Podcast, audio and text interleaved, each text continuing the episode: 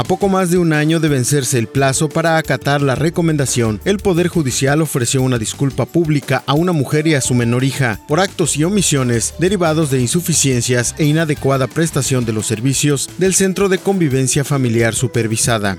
A unas semanas de cerrarse el proceso de asignación de espacios al nivel medio superior 2021, las cifras se modifican, puesto que al último corte, las autoridades educativas reportaron 17.432 aspirantes registrados.